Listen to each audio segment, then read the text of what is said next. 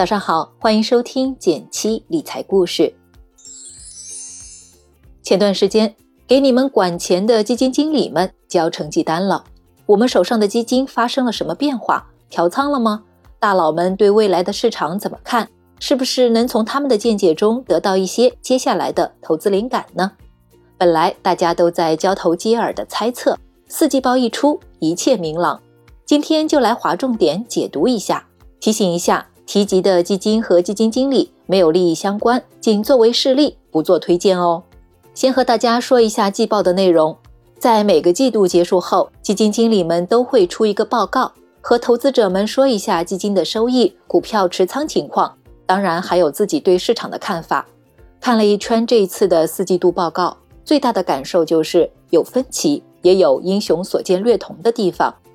先说说分歧吧。新权基金的谢志宇说：“平衡好公司短期估值与长期价值，不断寻找具有良好投资性价比的优秀公司。”他认为，去年股价创新高的公司，比如隆基股份、比亚迪，性价比都降低了。所以四季报显示，他明显下调了这些公司的投资比例。再比如易方达基金的张坤，他喜欢买白酒股也不是一天两天的事儿了，已经持续买了七年。回顾二零二零年，在每个时间点市场演绎的都很有逻辑，然而站在当时看未来，却感觉无比模糊。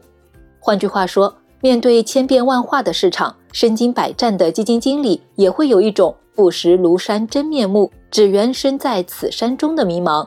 是的，即使是管理了千亿资金级别的大神，也有着和我们普通人一样的心境。但大神的选择是。专心拿着手上那些好股票，以不变应万变。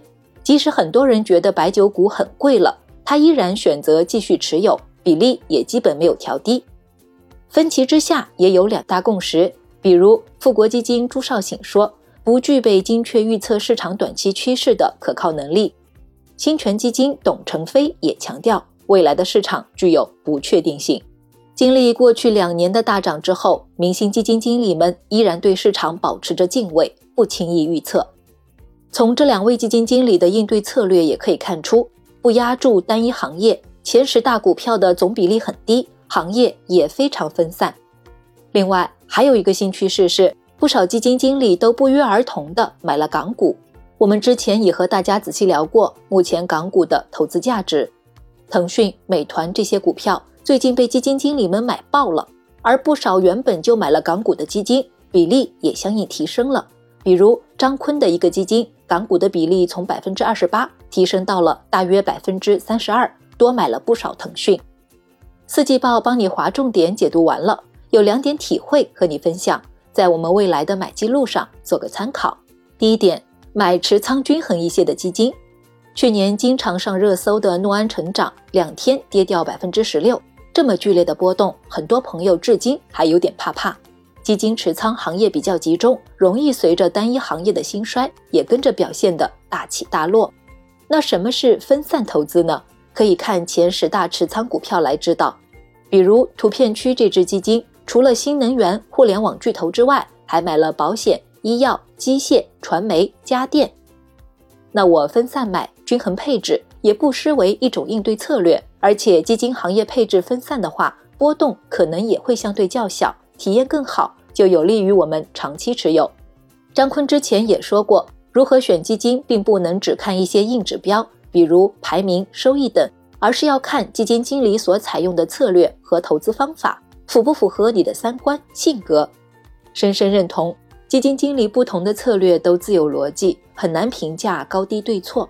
关键还在于你有多认可这个投资框架，以及是否符合自己的风险承受能力。一旦想明白了这两点，就容易长期拿住，避开频繁操作，吃到收益的大肉了。第二点，做自己能力范围内的投资。我们常说，投资是认知的变现，从四季报中也能明显看出这一点。比如谢志宇这次调整仓位，是贯彻了一直以来追求性价比的投资观。张坤继续买白酒股，其实是坚守自己长期研究看好的投资标的。决策结果不一样，但他们都在能力范围内做到了知行合一。而我们普通人的时间能力有限，不如买基金，把钱交给专业的人来管理，也是做了自己能力范围内的选择。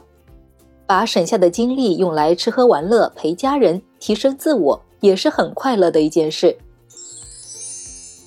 好了，今天的分享就结束了。学习更多理财知识，欢迎点击订阅。每天早上六点，减七与你准时相约。